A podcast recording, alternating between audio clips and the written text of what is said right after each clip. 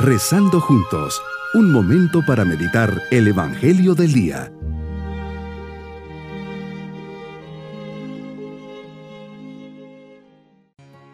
Un saludo a todos, comenzando con alegría este viernes de la 32 segunda semana del tiempo ordinario. Por eso le decimos al Señor, Señor, en este día elevo mi mirada hacia ti, te doy gracias por tantos regalos que he recibido de ti. El tener salud, vida, fe, las posibilidades para hacer el bien, ayúdame a mirar con ojos de fe para que pueda ver todas tus gracias en mi vida. Meditemos en el Evangelio de San Lucas capítulo 17 versículos 26 al 37.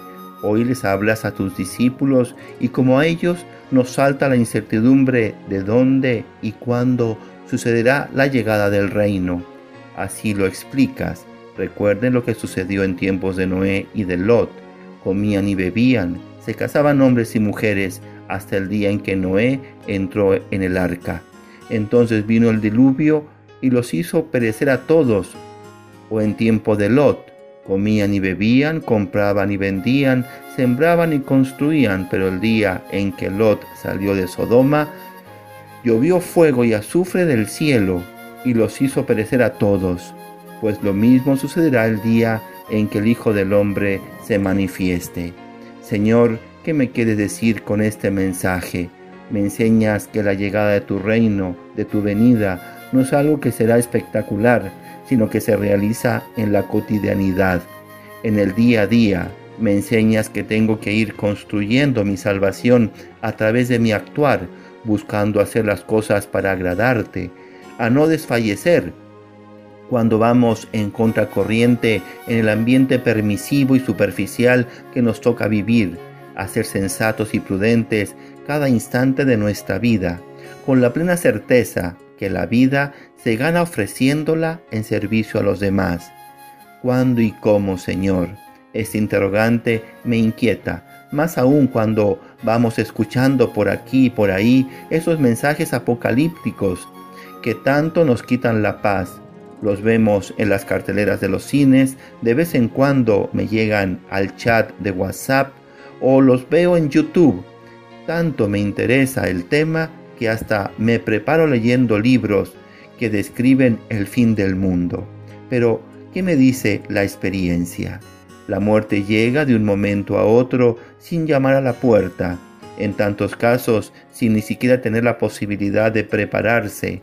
Toca sin avisar la partida de un bebé, de un niño pequeño, unos jóvenes que después de salir de la fiesta el sábado por la noche se encuentran con un accidente fatal aquel empresario que jugando un partido de tenis, un paro fulminante, se lleva su vida, la convalecencia larga y dolorosa de un cáncer.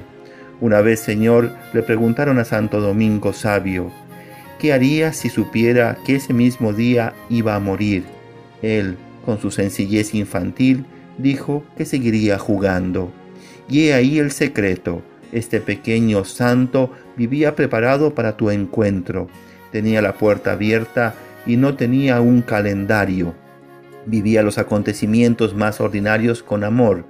Esos sí eran extraordinarios. A veces se puede vivir la vida a la carrera sin disfrutar cada momento. Podemos pasar por un parque sin disfrutar de la flor que ha nacido, el amanecer, el nacimiento de un niño. Podemos ser cristianos sin ser tu amigo. Sabes, Señor, nos pasa a menudo a los hombres que nos perdemos entre tantos detalles, circunstancias y datos y no nos damos cuenta de las grandes lecciones que se pasean por nuestras vidas. No somos capaces de profundizar e interiorizar. Tú, día a día, me exhortas a la vigilancia, a que no descuide lo más importante de mi vida, que es ganarme la eternidad. Las dificultades me pueden preocupar o agobiar más o menos, pero de eso no depende mi felicidad. Lo realmente importante es salvarme, encontrarme contigo, y solo eso debe ser lo que tiene que buscar mi corazón. Me dice Señor que quien intente conservar su vida la perderá, y quien la pierda la conservará. Cada día tengo que perder algo para ganar puntos para la vida verdadera, la que es eterna. Que no tenga miedo a desapegarme de las cosas materiales y humanas que intentan darme seguridad, que mi seguridad esté siempre solo en ti. Mi propósito en este día es vivir en el presente, preparándome con paz y sencillez para el encuentro con Dios, buscando hacer siempre el bien, ayudando a los demás y teniendo a Dios como mi amigo y compañero de viaje.